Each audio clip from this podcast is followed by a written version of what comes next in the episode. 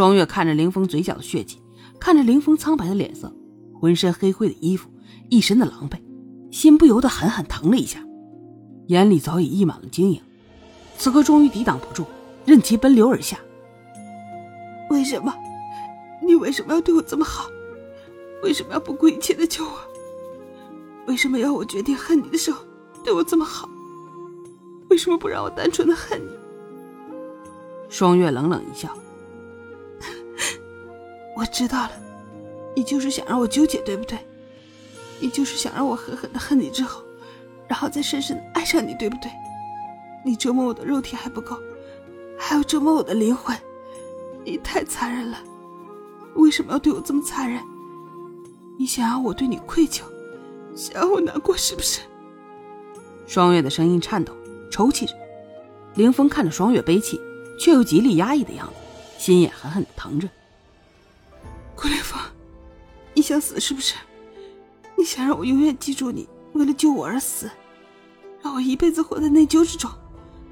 你想让我在爱上你的时候，在我面前华丽丽的死去，然后让我尝一下失去挚爱的痛苦？你想毁掉我的仇恨，让我一辈子都活在你的阴影之下，是不是？让我失去活下去的动力。你好残忍，你真的好残忍。双月终于抑制不住，不顾一切的哭了起来。凌风听到双月已经爱上自己的时候，心里是多么满足啊！原来双月已经爱上自己。天知道，凌风在听到双月称自己为挚爱的时候，心里是多么幸福，多么喜悦，喜悦到忘记自己现在身处险境。渐渐的，他听到双月抽泣的声音，原本双月的脸上就蒙了灰尘。此刻一哭，脸颊上顿时出现了两条白皙的河流。只是双月一擦眼泪，立马就成了花猫。可这一切看在林峰的眼里，却是难得的美景。林峰忽然间恨透了自己现在的处境，他多么希望帮他擦干眼泪，在他身边安慰他。林峰现在很想活起来。在听到双月爱自己之后，他已经不能像刚才一样的淡然的看待生死，只是看到那个傻女人竟然还待在那儿不走，不免要为她担心。忍住求生的欲望，再次喊道：“快走！”双月听到林峰的声音之后，停止了哭泣。他整理一下情绪，走向林峰：“我不会让你得逞的，我不会让你为我死，我一定会救你。这样，我就不欠你人情了。我不会感激你，我可以依然恨你，我一定会复仇的。”林峰明显的感觉到双月的不同，这会儿他气势强的，林峰都感觉压抑。双月抬手一掌劈向了横在林峰身上的横梁，横梁立马就成了碎屑。强劲的掌风将碎屑吹到两边，为双月前行的道路扫清障碍。此时情况特殊啊，双月没有再刻意隐藏自己的实力了，走向林峰的身旁，扶起林峰，拿走他的披风。双月一跃而起，双掌击向了已经千疮百孔的屋顶，而后敏捷的落地，立马卷起了林峰的披风。披风在双月和林峰的上方旋转。像一把小伞一样撑在他们上空，这些动作一气呵成，可见双月的功底之深呢。小伞刚刚撑好，刚才双月击碎的屋顶便已开始掉落，残渣落了下来，被小伞旋转之力甩向了旁边，屋顶渐渐出现一个整齐的圆洞。透过圆洞，可以看见映月阁旁边琼华殿的电影。双月这会儿拿出自己另一个秘密武器，小小的弹簧刀里安装了强力弹簧，使得刀刃可以弹出很远。